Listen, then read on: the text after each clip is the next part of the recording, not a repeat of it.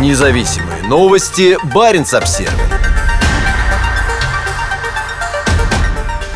На фоне резкого падения экспорта «Газпром» начинает добычу на новом месторождении в Арктике. Семаковское газовое месторождение находится в заполярной Обской губе. В заявлении генерального директора «Газпрома» Алексея Миллера говорится, что Семаковское месторождение станет частью нового кластера в регионе, важного для дальнейшего обеспечения надежных поставок газа нашим потребителям на многие десятилетия вперед. Однако начало добычи на заполярном месторождении пришлось на то время, когда российская газовая отрасль находится в серьезном кризисе из-за международных санкций. С начала войны против Украины добыча природного газа в стране сократилась более чем на 11%, а у самого «Газпрома» более чем на 19%. По данным газеты «Ведомости», за первые 11 месяцев 2022 года экспорт энергокомпании сократился по сравнению с аналогичным периодом 2021 года на 44,5%. Семаковская – одно из нескольких месторождений в районе Обской губы, где планируется добыча. Идет подготовка к освоению соседнего парусного месторождения, а также месторождение Каменомысское море, Геофизическое и Северообское. Всего за несколько дней до запуска Семаковского проекта «Газпром» показал строительство бурового комплекса для месторождения Каменомысское море.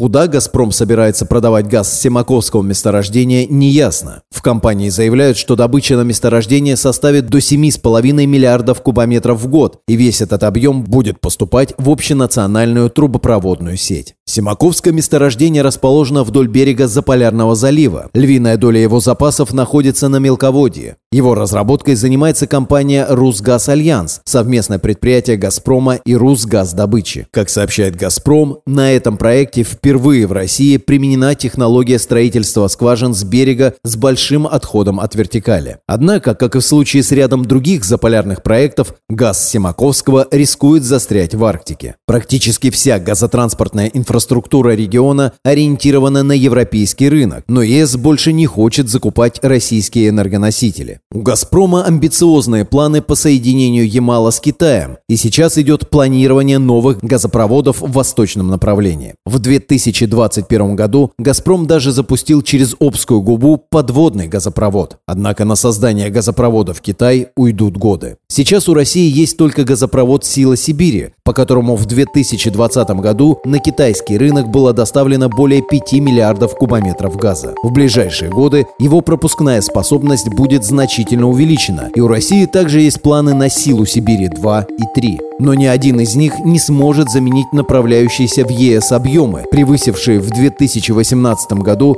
200 миллиардов кубометров. Независимые новости. Барин обсервис